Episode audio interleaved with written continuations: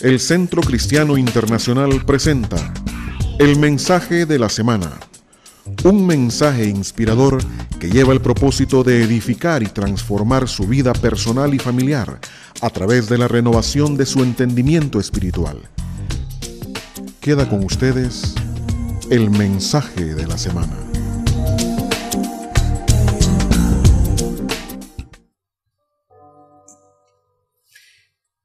Ocho días atrás, el domingo anterior, se inicia una serie que es más que una serie de enseñanza. Creo que es un espacio para liberación, para milagros. Y para los que estuvieron aquí el domingo anterior, hay un milagro en proceso ya en las vidas de ustedes. El tiempo fue extraordinario, poderoso al final de la exposición. Hoy continuamos y pedimos la ayuda del Espíritu del Señor.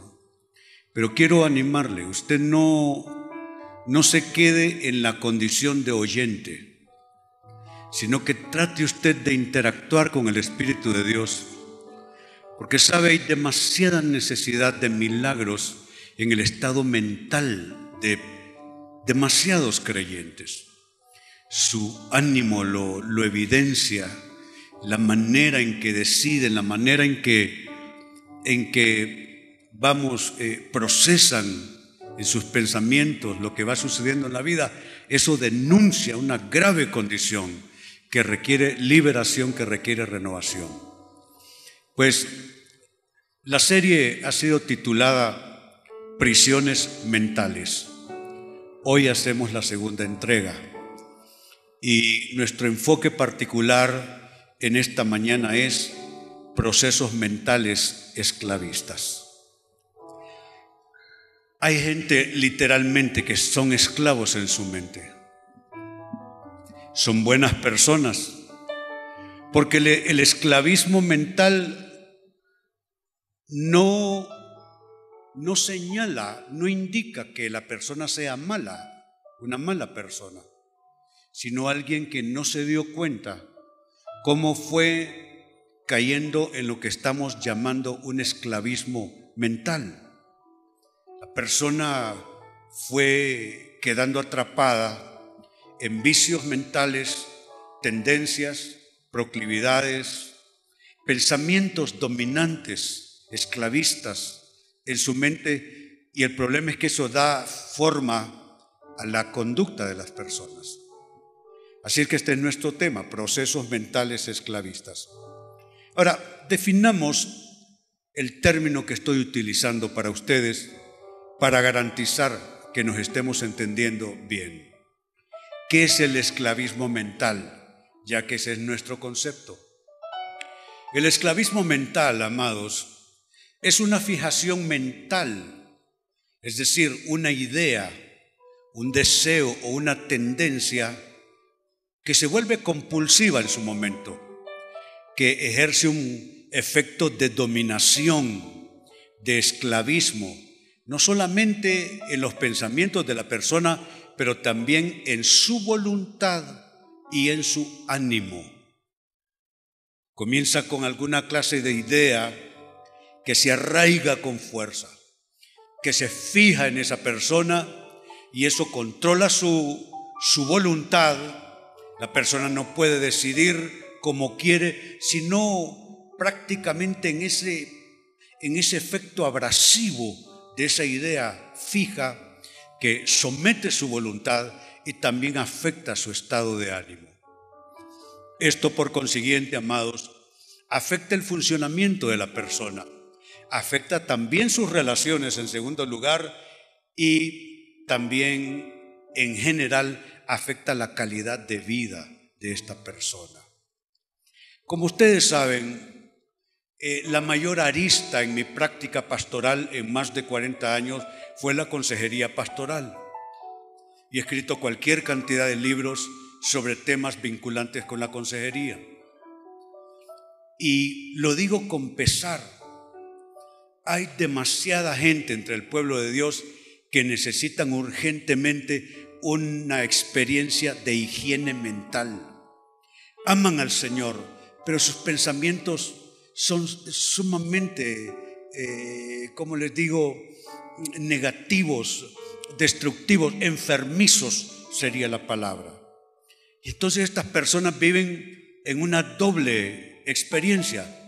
Por un lado son creyentes, aman al Señor, siguen al Señor, siguen la palabra, leen la palabra, alaban a Dios, hacen oraciones a Dios, quieren andar en su voluntad, pero hay un proceso viciado en su mente. Un proceso viciado en su mente. Hay algo de esclavismo mental en estas personas que, como dije, afecta su funcionamiento, afecta sus relaciones y afecta su calidad de vida. Bueno, como suele decir la gente allá afuera, para muestra un botón. Déjenme mostrarles un texto que nos da todas las implicaciones de lo que estamos llamando, llamando un proceso mental esclavista. Eh, se trata del libro de los Romanos, capítulo 7, verso 23, donde muestra toda esa serie de implicaciones. Escuche usted lo que leemos. Romanos 7, 23. Pero hay otro poder dentro de mí es literalmente un poder. No es solamente una idea sugerida. No es solamente una idea que le visita a la persona y no va a producir eh, ningún efecto negativo. Pablo lo está describiendo como cierta clase de poder dentro del ser humano. Y note lo que se activa a partir de ese poder. Dice, está dentro de mí y está en guerra con mi mente. Se genera conflictividad, se genera crisis, se genera lucha. ¿Cómo conoce usted que hay algo que resolver a nivel de sus pensamientos? Usted no tiene suficiente paz. Sus pensamientos son como aguas turbulentas, como aguas demasiado movedizas, porque hay guerra en su mente. Note, es guerra mental. No es ninguna otra clase de, conflicto. No es conflicto de relaciones, no se trata de las circunstancias, estrictamente habla de una guerra en la estructura pensante del individuo. Y note más efectos. Ese poder, dice, reiterando cómo lo está calificando, ese poder me esclaviza. No hay otra cosa más que esto para sucederle a usted. Piense, ¿dónde están sus preocupaciones? ¿Cuál es el pensamiento dominante en usted? Eso le esclaviza. Usted no va tranquilo al trabajo, usted no vuelve el trabajo tranquilo a la casa, usted se acuesta y está con esa agitación mental. ¿Qué pasa? Es un poder esclavizante. Y mire, en esa progresión de implicaciones que le estoy dando, surge una conectividad de ese poder esclavizante. Dice, ese poder me esclaviza al pecado. Hay un grado de pecaminosidad que va a surgir en cualquier momento. En cualquier momento. Aquel hombre Caín tenía un conflicto mental y Dios le advierte y le dice, mira, el pecado está a las puertas. Con esto que te está trastornando el ánimo, está trastornando tus pensamientos, está trastornando tu conducta, tu comportamiento, esto te va a llevar a otra clase de esclavismo, el pecado. El pecado está a las puertas. Siempre es así. Cuando se introduce un pensamiento esclavista en nosotros, el pecado será uno de los resultados más adelante. Ese poder me esclaviza al pecado que todavía está dentro de mí. Entonces note toda esta serie de implicaciones. Se trata de un poder. Ese poder está dentro de la persona. Ese poder no está en descanso, no está en reposo. Es un poder que genera guerra, conflicto, literalmente en la mente de la persona. Ese poder en guerra y en conflicto esclaviza a la persona y puede llevarle a conectarle con el pecado en alguna de sus manifestaciones. Y todo eso está pasando dentro de la persona. Significa, amados, que nada de esto es teoría. ¿Qué es lo que le domina a usted? ¿Qué es lo que, le gobierna? Le gobiernan pensamientos positivos, pensamientos de fe, pensamientos que construyen vida, o le gobierna a usted pensamientos que son una verdadera agonía, una lucha, algo que está en conflicto constantemente dentro suyo, que aunque usted ama al Señor, siempre aquello vuelve de nuevo en su conflicto a buscarle a usted, a atraparle, a invadirle, a esclavizarle. Pues dicho esto, que no es nada más que introductorio, quiero pasar a hablarles de los tipos de esclavismo mental que hay. Por supuesto, la, lista no es concluyente.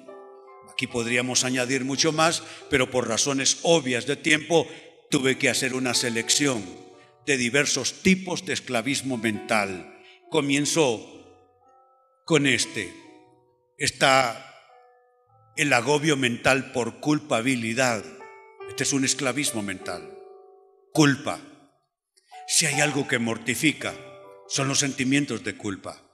Los sentimientos de culpa, amados, están vinculados con nuestros errores en la vida, con nuestros pecados, nuestras malas escogencias, algo que hicimos y no debimos hacer, algo en lo cual participamos y no debimos participar, algo en lo cual no debíamos meternos, pero al final de cuentas nos metimos, nos involucramos con eso y produce eso que llamamos culpa.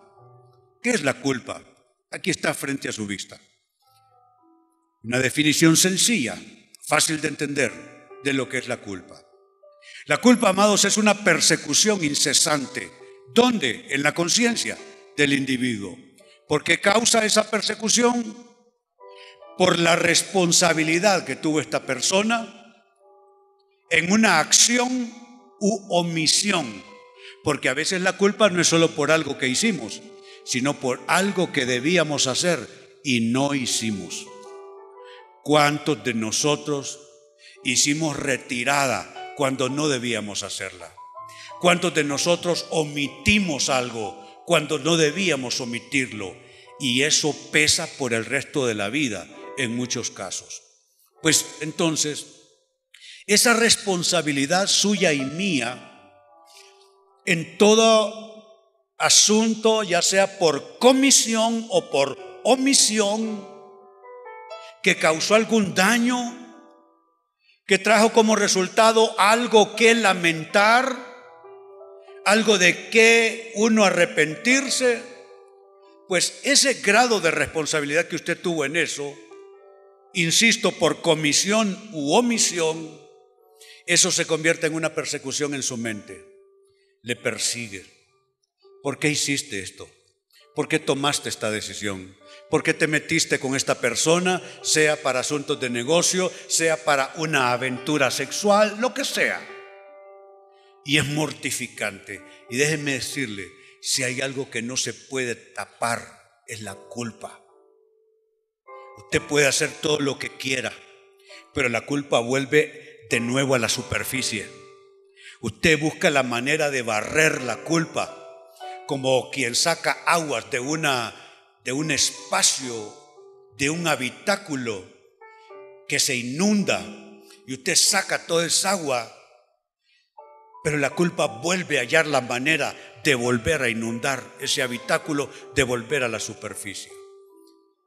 Y se convierte, como digo, en un agobio, un agobio mental. Mire, el, el Salmo 32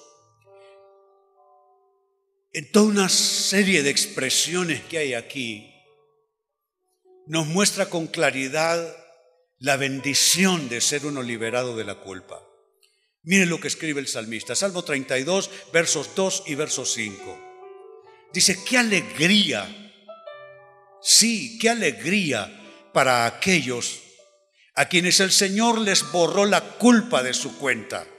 Note que Dios es el que puede hacer esto por nosotros. Usted puede tratar de limpiar la mancha y no lo va a conseguir. Use la lejía que quiera y no lo va a conseguir. Inténtelo de una o de mil maneras y no lo va a conseguir. Note dónde viene la alegría. La alegría es para aquellos a quienes el Señor les borró la culpa de su cuenta. La culpa es una factura. Es una factura a nombre suyo, a nombre mío, a nombre de cada ser humano. Pero el Señor puede borrar la culpa de su cuenta, dice. Y sigue diciendo los que llevan una vida de total transparencia. Nada como no sentirse perseguido. ¿Y cómo puede usted evitar estar perseguido por algunos de sus actos, de sus hierros? Resolver el tema culpa con Dios. No hay otra manera. No necesariamente usted tiene que resolverlo con las personas a su alrededor, porque a veces las personas no son aptas para que usted haga una confesión. Porque hay personas que serían lastimadas si usted les confiesa algo y no van a poder superarlo. Entonces el problema se va a volver mayor. Creo que la, la confesión de la culpa a otro ser humano solo puede ser bajo las garantías de que esta persona va a poder sobrellevar ese conocimiento esa información. De lo contrario, arréglelo con Dios. Porque con Dios sí hay que arreglarlo, definitivamente sí. Entonces vemos que una vida de total transparencia, es decir, cuando uno no tiene ya una cola que le va siguiendo allí, cuando uno no tiene ese lastre ya, la culpa ha sido reparada, la culpa ha sido quitada, eso solo lo puede hacer Dios. Y el verso 5 añade, Dice, finalmente te confesé. ¿Con quién está hablando? Con Dios. Finalmente te confesé todos mis pecados, porque no se trata de confesar los pecados que usted quiera, sino los que Dios quiera. No se trata de confesar los pecados que a usted le resulte más fácil confesar, sino los que debe confesar para su bienestar. Ah, fácil sería que escogiéramos los pecados más facilones y entonces confesáramos toda una, toda una suerte de, de pecados fáciles a Dios. Pero a Dios hay que preguntarle, porque Dios quiere que le confesemos lo que específicamente debemos confesarle. Por eso dice finalmente, y finalmente indica un proceso. Esta es la parte final de un proceso. Siempre la confesión es la parte final de un proceso. Dice, finalmente te confesé todos mis pecados y ya no intenté ocultar mi culpa, que esa es la tendencia de muchos. Disfrazar la culpa, maquillar la culpa. Eso no funciona, amados. Eso no le va a devolver a usted la paz en ninguna manera. Te confesé todos mis pecados, ya no intenté ocultar mi, ocultar mi culpa, me dije, y es importante lo que uno se dice. ¿Qué se dice usted? ¿Qué, tretas hace usted para consigo mismo? ¿Qué engaños ha generado usted en su propio corazón? Es importante uno llegar al punto en la vida donde finalmente, como reza el texto, uno se va a decir lo correcto. Y lo correcto siempre es vinculante con la verdad. Hay un momento en que uno tiene que despojarse de toda versión errónea y por fin decirse la verdad. Me dije, es una frase poderosa. Me dije, ¿qué se dice usted? ¿Qué me digo yo? Me dije, le confesaré mis rebeliones al Señor y tú me perdonaste y escuche bien esto, toda mi culpa desapareció. Si cuando te sientes liviano, yo escuchaba con atención al pastor Oscar Castro. Él, yo le digo a mi esposa, él, este lo dice como que le dio un resfriado, nada más. Dice, y yo fui fiel con mi esposa, dice. Pero el Señor, ¿sabe por qué lo dice fácil? Porque pasó por todo el proceso. Lo puede decir enfrente de ella, mire, están de la mano. Él pasó todo el proceso donde finalmente Finalmente la verdad subió a flote. Y mire, toda mi culpa desapareció. ¿Sabe, yo, ¿Sabe por qué admiro yo a este caballero? Él se para aquí y él es como un niño. ¿sí? Él es un niño el que se para aquí. Él está totalmente transparente, él está totalmente sencillo de corazón, él, él, no está pensando qué piensa usted, él no está preocupado por usted, él, él está fluyendo. Yo digo, esa transparencia, esa liberación, esa, esa condición sin carga que, que denotas, es porque por fin tu culpa desapareció. Es maravilloso, es maravilloso. Así es que esta es una forma de esclavismo mental, el agobio de la culpa. Segunda forma de esclavismo mental, la fantasía y codicia sexual en la mente. Este es un total cambio de, de dirección fantasía y codicia sexual en la mente. ¿Cómo definimos esta fantasía de orden sexual en la mente? Son imaginaciones, deseos desordenados, sexuales, recurrentes. Porque una mala idea todo el mundo la tiene alguna vez, ¿eh? No se me vengan a hacer los santos aquí.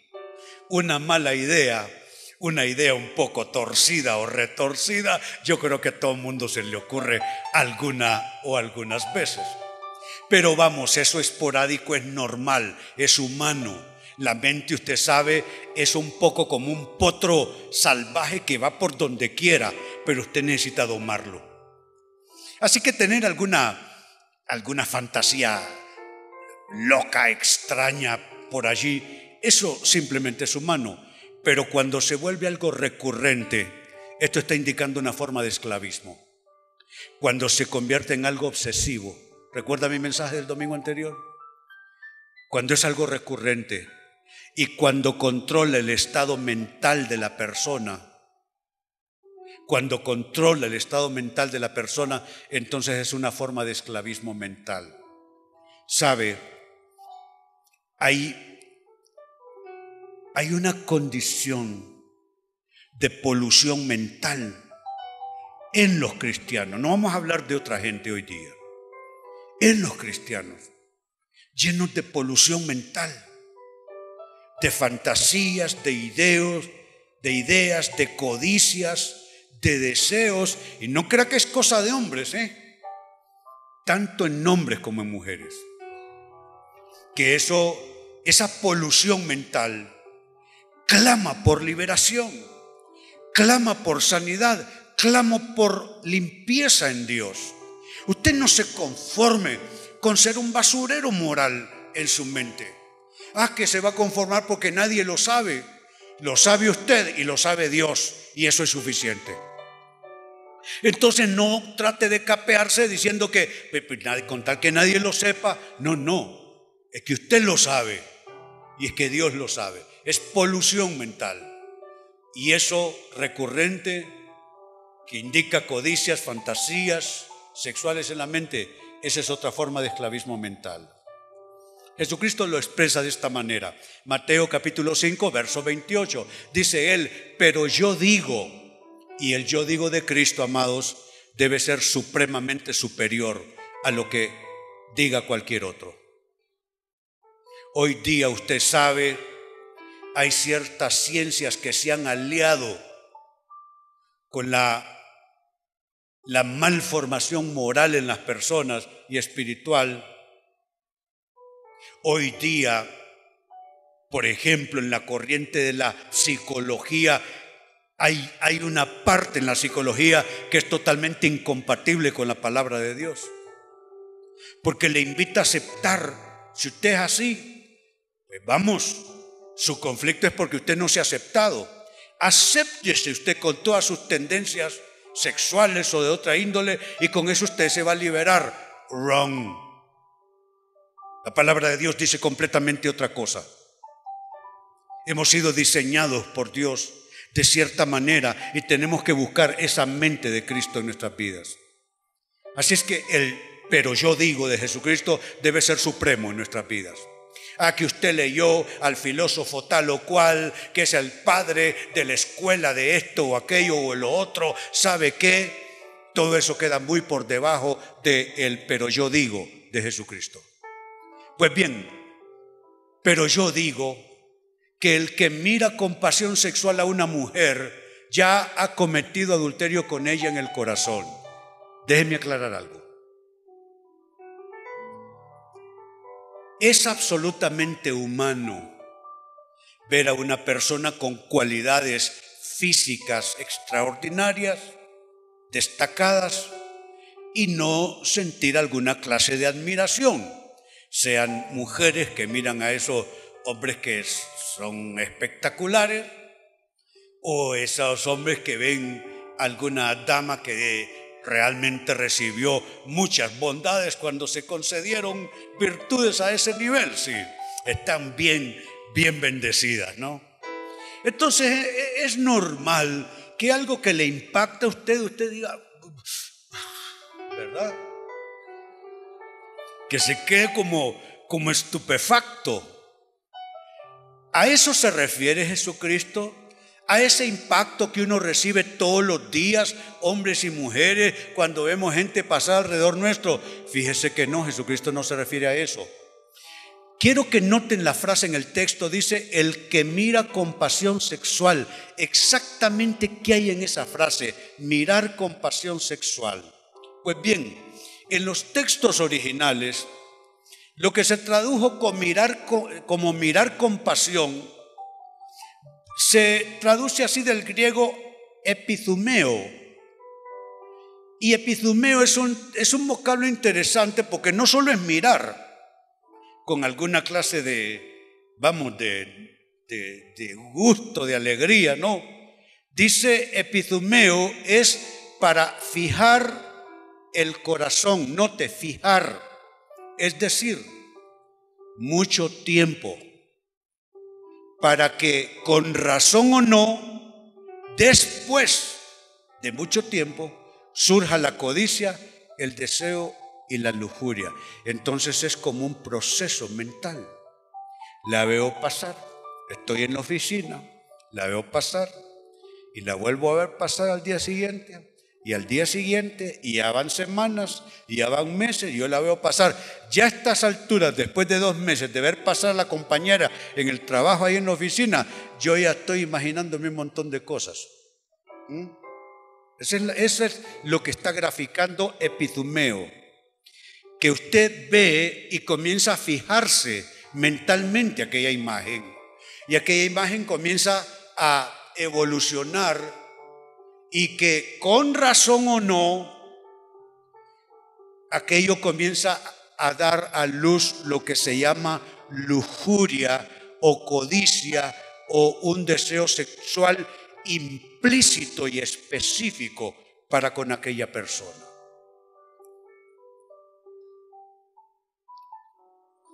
¿Alguna vez le ha pasado esto? Silencio en la sala. Pero hay una pregunta más punzante. ¿Está luchando usted con esto? Hay una recurrencia en su mente. Se ha convertido en un vicio mental. Ver pasar imágenes y comenzar a graficar el resto. Ver algo frente a sus ojos y su mente hacer todo un trabajo con esa impresión que recibió en su mente a través de su vista. ¿Está usted luchando con esto? Puede ser una recurrencia generalizada o puede ser algo específico con ciertas personas con las que usted interactúa. Usted conteste. Eso ya es cosa de cada quien. Entonces es otro tipo de esclavismo mental, la fantasía y codicia sexual en la mente. Tercer forma de esclavismo mental, agobio mental por preocupación. Como, se da cuenta, vamos por todas las direcciones. Lo primero es una forma de esclavismo mental que es agobio mental por la culpa. El segundo es fantasía y codicia sexual en la mente, otra forma de esclavismo. Ahora número tres, seguimos aumentando en la lista y hablamos de agobio mental por preocupación. ¿Qué es la preocupación, amados? Es ocuparse antes o anticipadamente y con intranquilidad de algo que aún no ha sucedido. Preocupación es una especie de palabra compuesta, pre, que es antes, y ocupación, que es trabajo. Cuando usted está preocupado, usted antes se metió en la cosa y ni siquiera ha sucedido. Preocuparse, ocuparse antes de tiempo en el asunto ocuparse de eso antes de que sea el momento oportuno, la ocasión indicada. Conversaba con una persona respecto a su trabajo. Recibió un ascenso tremendo en su empresa. Y le digo, oye, pero tú estás muy bien, ¿eh? Me dice, pero pastor, me agobia un poco la idea de que la camisa me queda muy grande, mes, y que no estoy calificado para esto. Yo le dije, pero óyeme, ¿para qué vas a estar gastando tu mente si estás calificado? No, te sacaste la lotería en el Señor, Leo. Señor te dio una gran bendición. Tú gózate. Disfruta que el Señor te promovió. Y por supuesto, me corrijo a mí mismo, no es una lotería. Es, es lo que Dios da a cada persona. Pero imagínese, tiene la bendición de una promoción, un puesto alto y está carcomida por dentro esta persona con que si no va a dar el ancho. Óigame, yo tengo 40 años y cuando me quedo tranquilo sentado a, a, verme en retrospectiva, digo, pero, pero Dios mío, ¿por qué Dios me metió a mí en esto? Ciertamente no estoy calificado. Entonces no tiene sentido pensar en esos términos. Pero así es, es agobio mental por preocupación, ocuparse antes o anticipadamente con intranquilidad de algo que no ha sucedido. Le digo, óyeme, ¿te ha dicho algo tu jefe? ¿Te ha dicho tu media, alguna media palabra que te indique que está pensando que te queda grande el, el puesto? No, me dice. Y entonces le digo, ¿y entonces? Es agobio por preocupación. ¿Qué dijo Jesucristo a este respecto? Mateo capítulo 6, versos 31 y 34 dice, así que no se preocupen por todo eso diciendo que comeremos, que beberemos, qué ropa nos pondremos, porque para preocuparse uno comienza desde lo más básico hasta lo más complicado. Y el verso 34 añade, así que no se preocupen por el mañana porque el día de mañana traerá sus propias preocupaciones. Los problemas del día de hoy son suficientes por hoy. ¿Qué tal si lo decimos? Suena bien. Díganlo conmigo. Los problemas del día de hoy son suficientes por hoy. De nuevo.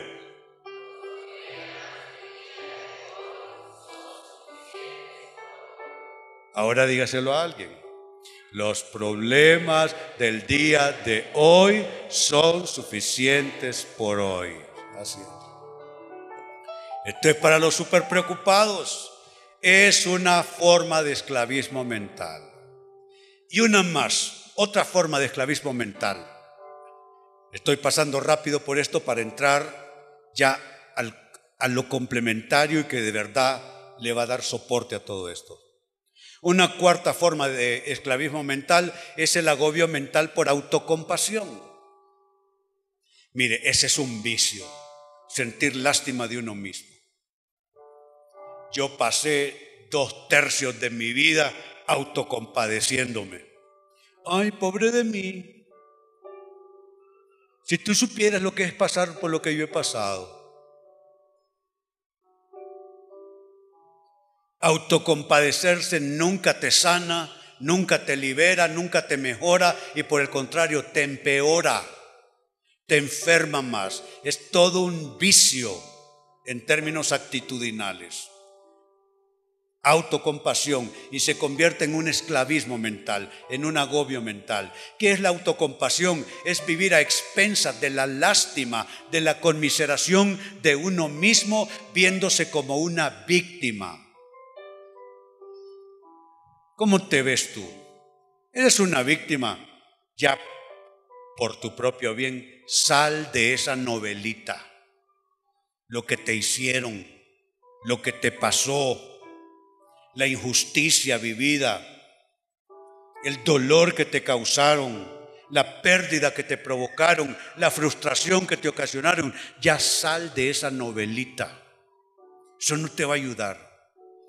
Vivir a expensas de sentir lástima de ti mismo. Sabe, a mí mi esposa me lo dijo toda la vida, pues yo no lo captaba. Pues, ay, pero mira, yo con, con, con lujo de detalles, porque esa historia de mi vida la, me la sé muy, pero muy bien. Y dale, que dale, que dale, que dale. Él me decía, sí, ok, está bien, pero ¿y qué vas a hacer? No, pero es que tú no entiendes. No, pero ¿y qué vas a hacer? No, pero es que si tú hubieras vivido esto, sí, no he vivido esto, pero, ajá, ¿y qué vas a hacer? Y nunca entendí que el tema no era estarme conmiserando, el tema era hacer algo, hacer algo al respecto. Entonces, esa es otra forma de esclavismo mental. Mire un, un caso que se encuentra Jesucristo en los días de su ministerio terrenal. Juan capítulo 5, versos 6 y 7. Dice, cuando Jesús lo vio, es un hombre, y supo, porque Jesús siempre sabe, y supo que hacía tanto que padecía la enfermedad, le preguntó, ¿te gustaría recuperar la salud? Mira qué pregunta más llana, simple, directa. ¿Te gustaría recuperar la salud? Pero note, verso 7, la respuesta es que no puedo, Señor. Óigame. Pongan de nuevo la pregunta. Verso 6. ¿Te gustaría recuperar la salud? Léanlo para mí, por favor. Sí, la pregunta está clara. Aquí no hay lugar a confusiones de ninguna índole. Entonces aquí solo caben dos respuestas. Una es loca y la otra es cuerda. La respuesta cuerda es sí, Señor. Y la respuesta es loca, no, Señor. Pero mire ante una pregunta tan específica. Verso 7. Es que no puedo, Señor. ¿Y que le está preguntando? Le está diciendo que se sane el solo, pues. Le está diciendo que se sane a sí mismo. No. Es que no puedo, Señor, contestó el enfermo, porque no tengo a nadie. No tengo a nadie. ¿No le suena familiar eso de no tengo a nadie? Suena como a mí nadie me comprende. Suena como a mí nadie me ayuda.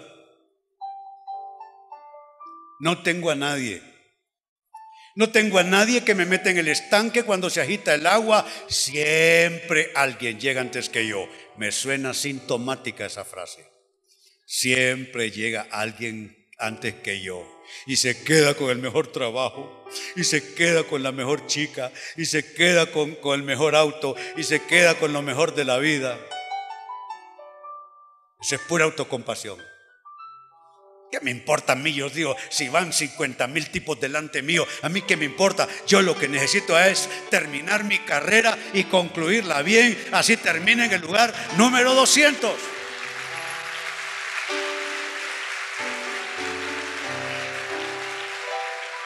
Sabe que para tener autocompasión como cosa enfermiza solo hace falta compararse con alguien más.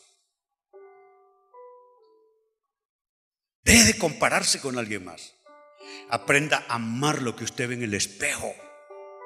Y si alguien, aparte de usted, no ama lo que usted ve en el espejo, a esa persona, mándala, mándela a freír papas, ¿sí? Mándela a cosechar coliflor, ¿sí? Que vaya a picar apio en algún lado. Porque usted solo debe juntarse con gente que va a apreciar lo que usted tiene, lo que usted es. Si esa persona no le está apreciando, hay algo que no funciona.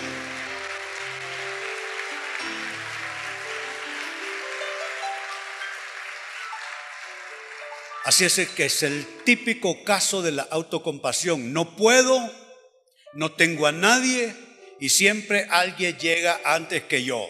Mire las frases sintomáticas. Es que no puedo, son puras excusas.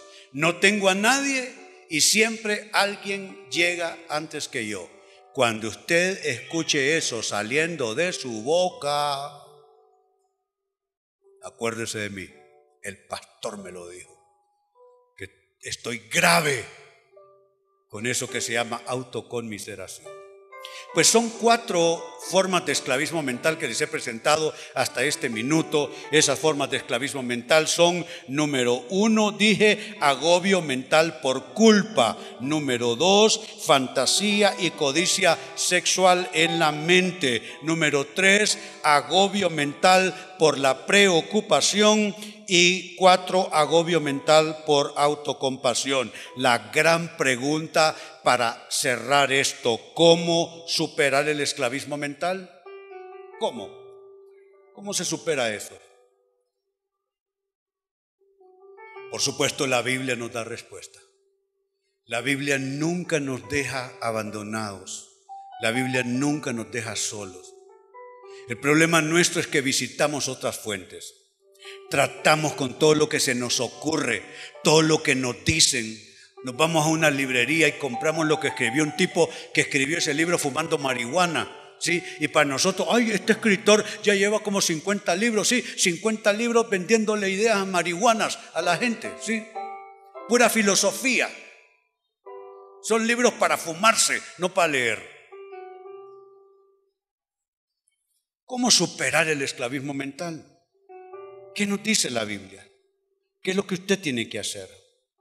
Bueno, usted tiene número uno, y en esto voy a pasar bien rápido.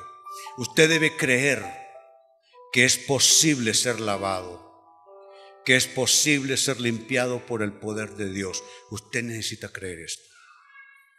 Que su mente puede limpiarse. Usted necesita creerlo. Que usted puede ser completamente lavado por el poder de Dios. Mire lo que nos dice Salmo y el Salmo 51 que voy a citar para ustedes es el salmo de una persona penitente que está agobiada, angustiada, mentalmente está muy afligida. De hecho se le llama el salmo del penitente. Lo escribió el rey David en esa experiencia de agobio producto de sus errores más grandes en la vida. Producto de esos errores más grandes nació un bebé fuera del matrimonio, el bebé murió, el esposo de la muchacha con la que se metió David, este hombre también murió. Fue una experiencia de equivocación de vida que marcó la vida de David de ahí en adelante. Pues en el Salmo 51 es una lucha interior que está viviendo. Dice el verso 2 del Salmo 51, lávame de la culpa, porque estamos hablando de esclavismos mentales y la culpa fue la primera en mi lista. Líbrame de la culpa hasta que quede limpio y purifícame de mis pecados. Me gusta esa frase, hasta que quede limpio. Si usted mete en la lavadora la prenda y la mancha de grasa de la comida todavía está ahí, usted no quiere ponerse la prenda. Todavía hay una mancha. Me gusta esa frase, hasta que quede limpio. ¿Hay un aspecto suyo que todavía no queda limpio? ¿Que todavía no está purificado? Usted necesita creer esto, que puede ser lavado. Número dos, y la pregunta es la misma, ¿cómo superar el esclavismo mental? Usted debe admitir que ese esclavismo mental puede insinuar pecado. Puede estar conectado con pecado y quizá usted no lo ha visto así hasta ahora. Usted solo ha dicho, tengo un problema, tengo un problema mental. Usted le puede seguir llamando un problema en genérico si quiere, pero usted puede dar dos o tres pasos adelante y reconocer que ese agobio mental, que ese esclavismo mental está llevándole a usted a una condición de pecado. Hay formas de esclavismo que insinúan pecado. Mire el Salmo 51, donde estamos, versículo 3 y primera parte del verso 4. Dice, pues reconozco mis rebeliones. Día y noche me persiguen. Note el esclavismo mental allí. Algo que le persigue día y noche. Y mire cómo comienza a soltar el hilván. Contra ti, dice. Y solo contra ti he pecado he hecho lo, lo que es malo ante tus ojos. Está diciendo que de día y de noche hay algo que le persigue, que le roba la paz. En términos generales le llama rebeliones, pero eh, se queda corta la palabra. Entonces necesita profundizar más, necesita un diagnóstico más preciso. No solamente, no, yo sé que tengo problemas en mi vida, hay gente que a ese nivel lo dejan. Dice, no, yo sé que nadie es perfecto, pastor. No, yo sé que yo tengo problemas, ¿cómo no voy a tenerlos? Pero no lo deje a ese nivel. Miren, ese nivel está el verso 3. Yo reconozco mis rebeliones. Pero ¿qué pasa? Hay una aflicción mental, día y noche hay algo que le está persiguiendo. ¿Hasta qué? Hasta que llega a este punto en el verso 4. Contra ti, Señor. Y solo contra ti he pecado. Esa persona llega al punto de darse cuenta que es algo pecaminoso en su vida. Hay ideas recurrentes, hermano y hermana, que son pecado en su vida. Y que solo hasta que usted los trate como condición de pecado, los va a resolver. Usted simplemente le ha llamado así soy yo. Y que así soy yo. Como me dijo alguien, y que así era mi papá. Ah, pero a su papá lo enterraron hace como 30 años. ¿Y entonces cómo vamos a hacer? No lo podemos traer a su papá aquí para que nos ayude. Usted necesita llegar al punto, ¿será que esta recurrencia mental que me esclaviza tiene alguna condición de pecado? Mire lo que está diciendo, es pecado, he hecho lo que es malo ante tus ojos. Entonces usted, dos, debe admitir que ese esclavismo mental puede estar insinuando pecado. Número tres, esto es importante también discernir el origen. ¿Dónde empezó eso? ¿Cómo empezó eso?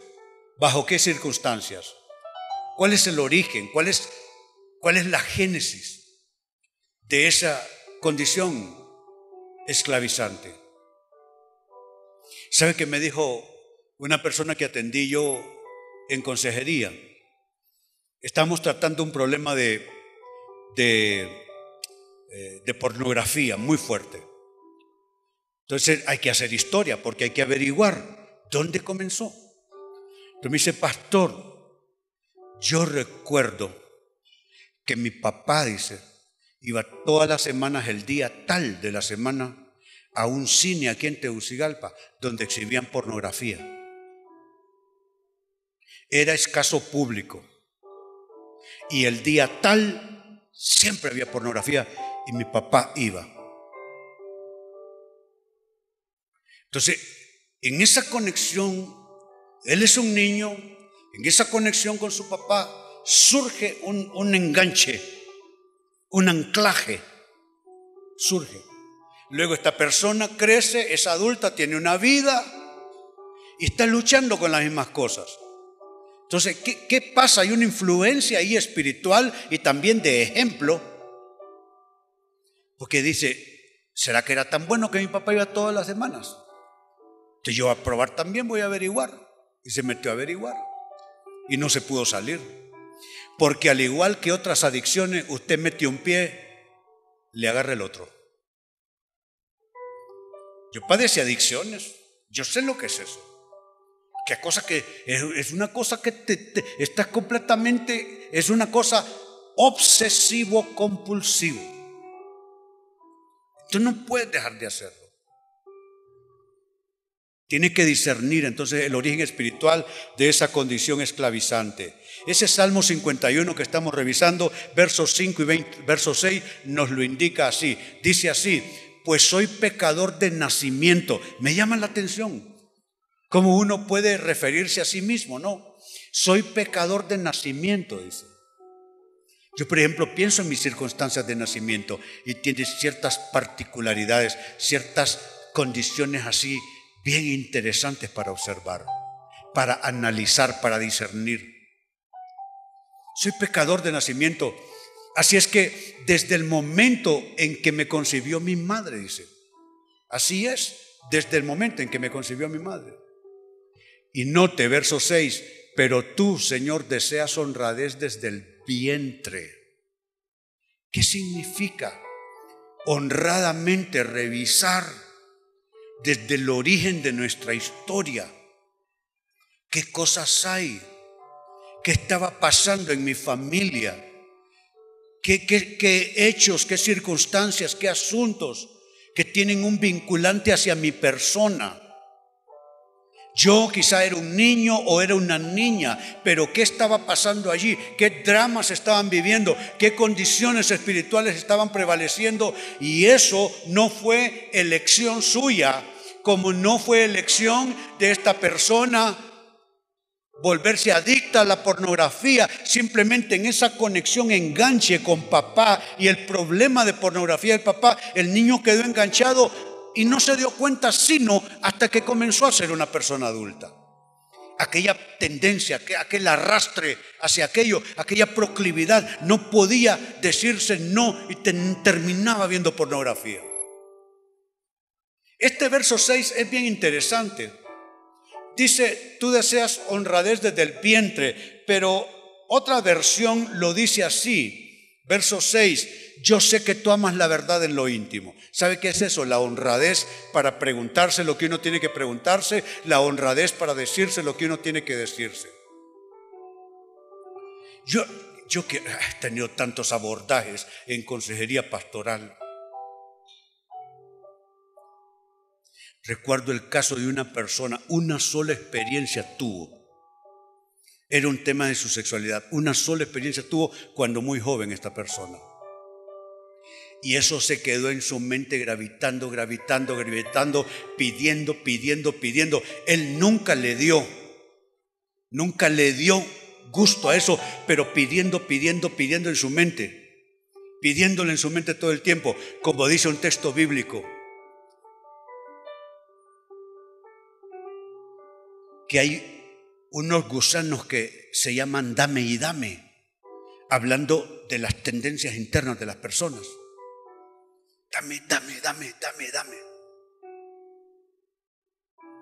Y esa persona vivió décadas con toda esa tortura mental que le decía que es que necesitaba hacer eso una vez más.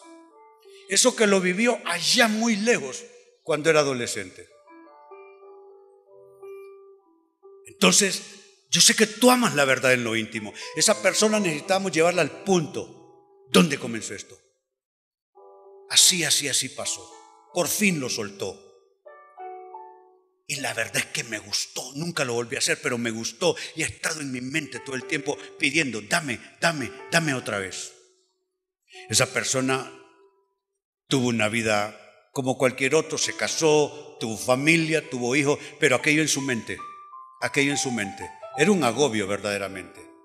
La persona fue liberada al discernir espiritualmente el origen, la causa de esa condición esclavizante. Y cierro con esto.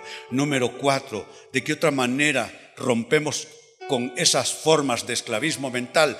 Hay que acercarse a la fuente de renovación y restauración. Yo creo que ustedes saben cómo se llama esa fuente. ¿Cómo se llama? Díganmelo. ¿Cuál es su nombre? Se llama Jesús. Jesús, ese es su nombre. Esa es la fuente en esta mañana.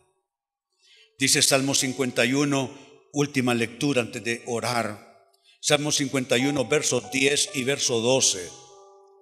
Crea en mí, oh Dios, note el vocablo que usa, crea, de crear de creación. Necesitamos un milagro creativo o recreativo de parte de Dios. Creativo si es algo nuevo que debe surgir en usted o recreativo si hay algo que Dios había puesto y se estropeó, se contaminó, se enfermó en el, camino. Crea en mí, oh Dios, un corazón limpio. Es posible, renueva un espíritu fiel dentro de mí restaura. ¿Cuál es la palabra? Sabe, vamos a orar y vamos a activar un milagro de restauración. Miren, yo he visto milagros de todos tipos. He visto, por ejemplo, milagros de restauración financiera. Y una persona que estaba quebrada, quebrada, quebrada. De repente Dios hace un milagro financiero en esta persona y ¡boom! Viene toda aquella, eh, toda aquella bendición. He visto, por ejemplo, restauración de, personas, partes enfermas de su cuerpo. Por ejemplo, yo he visto, y eso lo vi, lo vi desde que yo era muy chico, personas con una pierna más larga que otra, con dificultades, dolores, molestias para caminar, y yo literalmente vi mm, las dos piernas alinearse, así frente a mis ojos, crecer una pierna y ajustarse con la otra. Pero sabe, si esto es asombroso, milagros financieros, salir milagrosamente de la bancarrota o que Dios restaure algo en la fisiología de la persona, si eso es asombroso, esto no lo es menos. Restauración mental. Formas de esclavismo que se rompen, cadenas que se rompen milagrosamente y personas que han estado combatiendo con pensamientos esclavistas, se rompe esa cadena. Mire, restaura en mí la alegría de tu salvación. Y es que esté dispuesto a obedecerte. Hay personas que quieren hacer la voluntad de Dios, pero no pueden. El esclavismo mental que les invade y domina les impide hacerlo. Entonces son cuatro maneras de librarnos, de romper con cualquier forma de esclavismo mental. Lo primero es creer que es posible ser lavado y limpiado por el poder de Dios. ¿Cuántos lo creen? Dos, admitir que el esclavismo mental puede insinuar pecado. Tres, discernir el origen espiritual de esa condición esclavizante. Y cuatro, acercarse a la fuente de renovación y restauración. Y esto último es lo que vamos a hacer en este minuto. Voy a orar no una oración de programa para cerrar el servicio. me quito en este minuto el manto como maestro de la Biblia y me pongo un manto para la operación de señales y de milagros. Cosas milagrosamente se van a resolver. ¿Cuántos lo creen esta mañana? Muy bien, les invito en total solemnidad y respeto a la presencia de Dios, ponerse en pie. hay algo que va a suceder. Hay algo que va a suceder. A veces el esclavismo mental es vinculado con recuerdos, un episodio particular. A veces tiene que ver con una persona que se cruzó en nuestro camino y dejó una marca ahí en nuestro estado mental y anímico.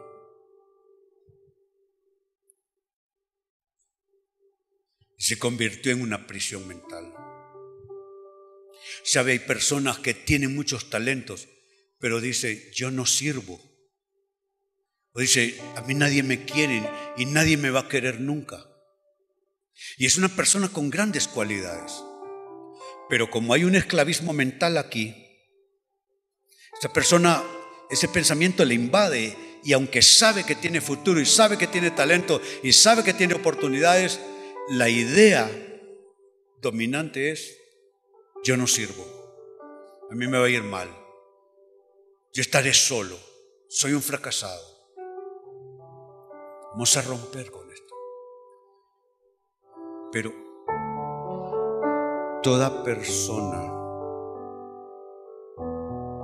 cuya conducta, actos, le ha llevado a reconocer que hay algo de esclavismo en su mente que le lleva a... O sea, no, tiene que ser cosas perversas, no, no, no estoy hablando de eso. Pero cualquier cosa que denuncie que hay algo que usted necesita en su mente,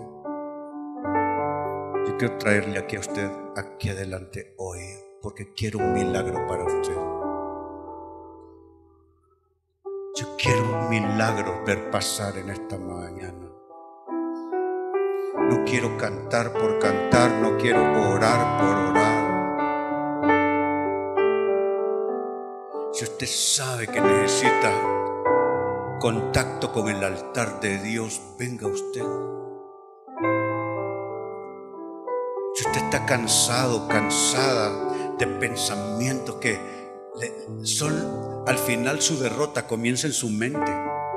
Y usted dice, todo derrotismo mío comenzó en mi cabeza ideas dispares, ideas obsesivas, ideas negativas. Los que llegaron lo más adelante posible y de extremo a extremo, porque hay mucha gente viniendo detrás de ustedes. Usted da cuenta y caso que esta es una campaña de sanidad y de milagros.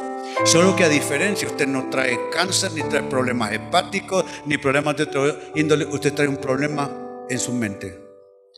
Es un problema de su persona interior.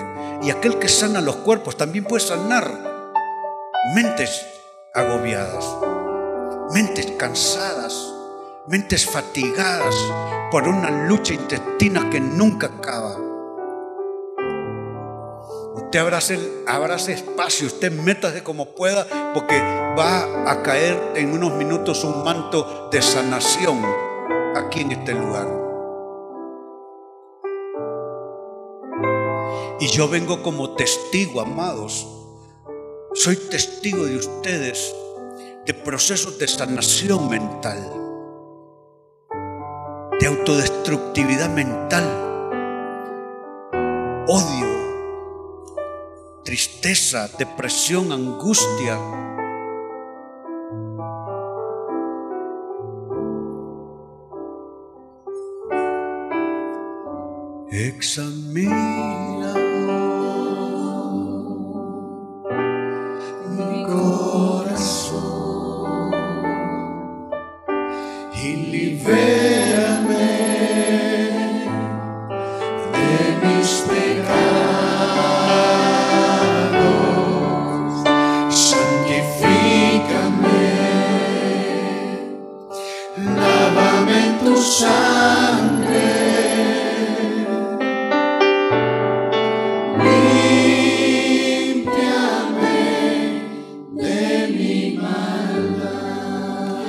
Espíritu Santo me da instrucciones en este minuto y me dice que el esclavismo mental está con un candado que se llama persuasión.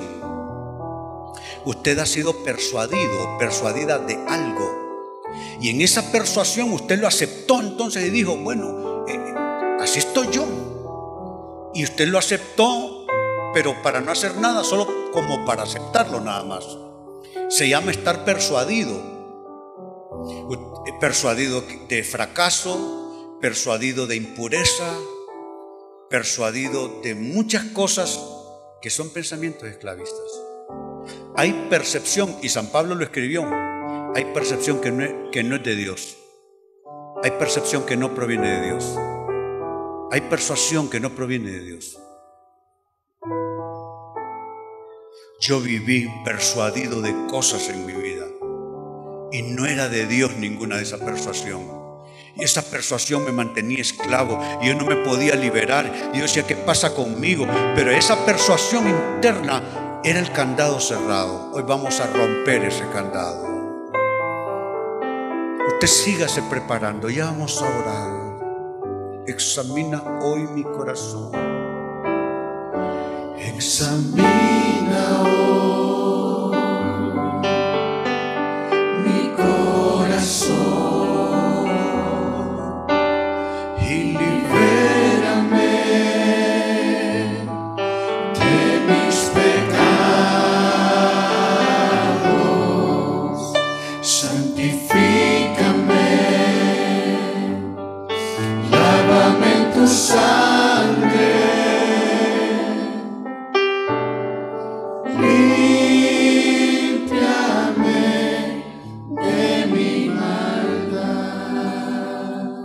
Hemos cantado algo que es clave. Lávame en tu sangre. La sangre de Cristo es una poderosa lejía que puede limpiar esa marca que ha estado por mucho tiempo. Era tan poderosa la sangre que aquella noche vendría un ángel destructor sobre Egipto. Iban a morir todos los primogénitos de todo, de animales y de gente. Iba a ser un proceso de destrucción masiva en una mega potencia y mega nación. Y un ángel destructor iba a venir. Era una cosa, es como una visión cósmica de destrucción masiva. Como que tira una bomba de destrucción pero por alguna extraña razón solo los primogénitos iban a morir. Pero es tan poderosa la sangre que Moisés recibió una instrucción para su pueblo. la sangre del cordero, porque esa noche ellos celebraban la Pascua. La sangre del cordero que hayan sacrificado, pónganla en las marcas de las puertas, en los dinteles, en los marcos, y el destructor pasará de largo aquella puerta. Eso evoca el poder de la sangre de Cristo. Usted conoce mi testimonio. Yo fui un drogadicto empedernido. Yo desperdicié mis años de juventud en la calle. Yo era un artista bohemio en esta ciudad. Viví en comunas hippies cerca de cuatro años en distintos lugares de Tegucigalpa. Promiscuidad sexual, drogadicción, borracheras, todo eso. Cuatro años que fueron eternos para mí. Y cuando me sentía angustiado, decía, yo no quiero esto. ¿Qué es, tan poderoso que me lleva de nuevo al excremento moral? Pero de pronto, al conocer el Evangelio, me hablaron de la sangre de Cristo. Usted tiene puertas, como una casa tiene puertas, usted tiene puertas en su espíritu, en su mente, en su alma.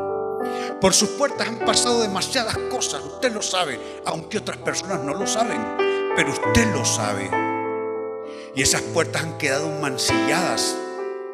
Esas puertas han quedado marcadas de cosas que hoy día traen opresión. Oh, pero vamos a apelar a la sangre de Cristo. Alce sus manos.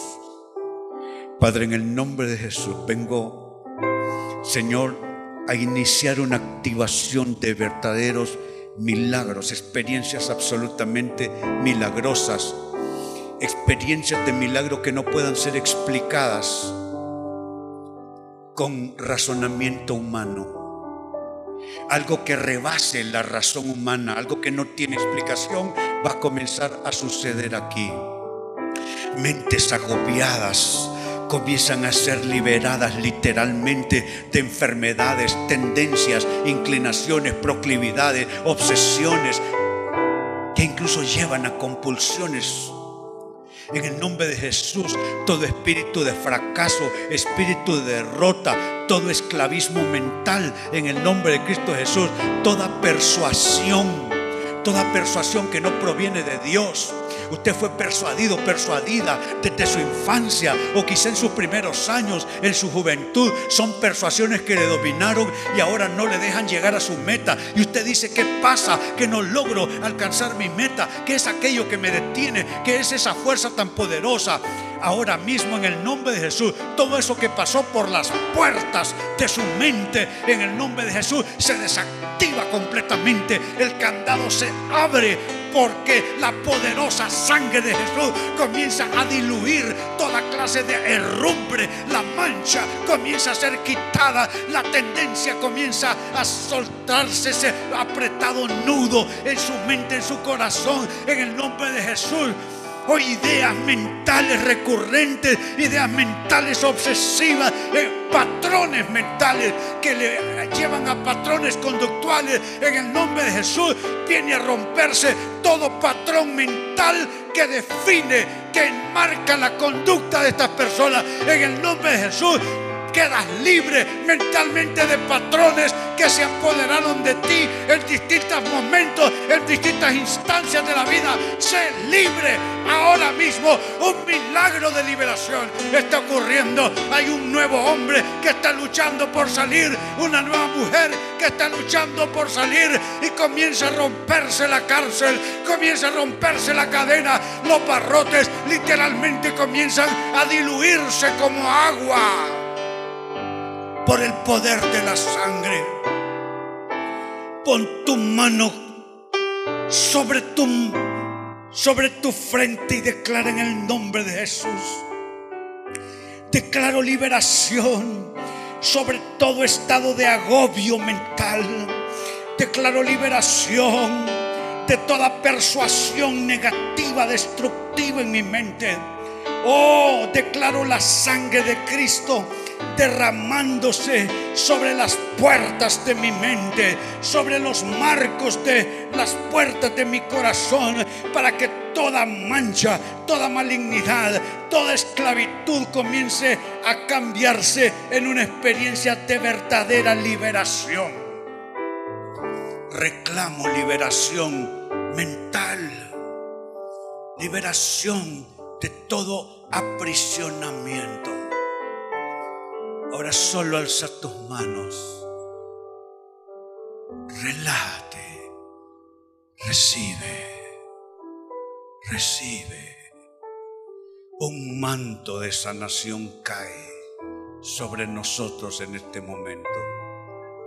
Un manto de sanación aquel manto que experimentó aquella mujer con aquel flujo de sangre, más de una década enferma, pero ella se dijo a sí misma, si tan solo tocar el borde de su manto, seré sana. De inmediato Jesucristo se dio vuelta de cara a la multitud y dijo, ¿quién me ha tocado?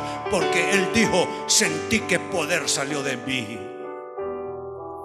El manto cae sobre ti y una tendencia destructiva en tu escenario de vida. Amas a persona o persona cerca tuyo, pero aunque las amas les haces daño. Aunque las, aunque las amas las lastimas por esos patrones que han estado muy fuertes oprimiéndote desde tu infancia. Eres libre, libre para amar libre para no temer más, libre para no ser un esclavo de estas cosas en el nombre de Jesús. Libre, libre, libre. Ahora dale gracias a Dios y, hazte la firme convicción de que vas a salir de aquí practicando lo que Dios haya puesto en tu vida, en tu corazón, dándole gracias a Dios por un milagro. Aleluya. Aleluya. Yo creo que el milagro no solo ha estado aquí enfrente. ¿Cuántos experimentaron milagros allá del otro lado? Aleluya. Gracias Señor. Gracias Señor. Quiero decirles que algo nuevo se van a ir encontrando. Algo nuevo se van a ir encontrando. Aleluya. Aleluya. Aleluya. Bendito sea Dios. Aplausos al que vive por siempre.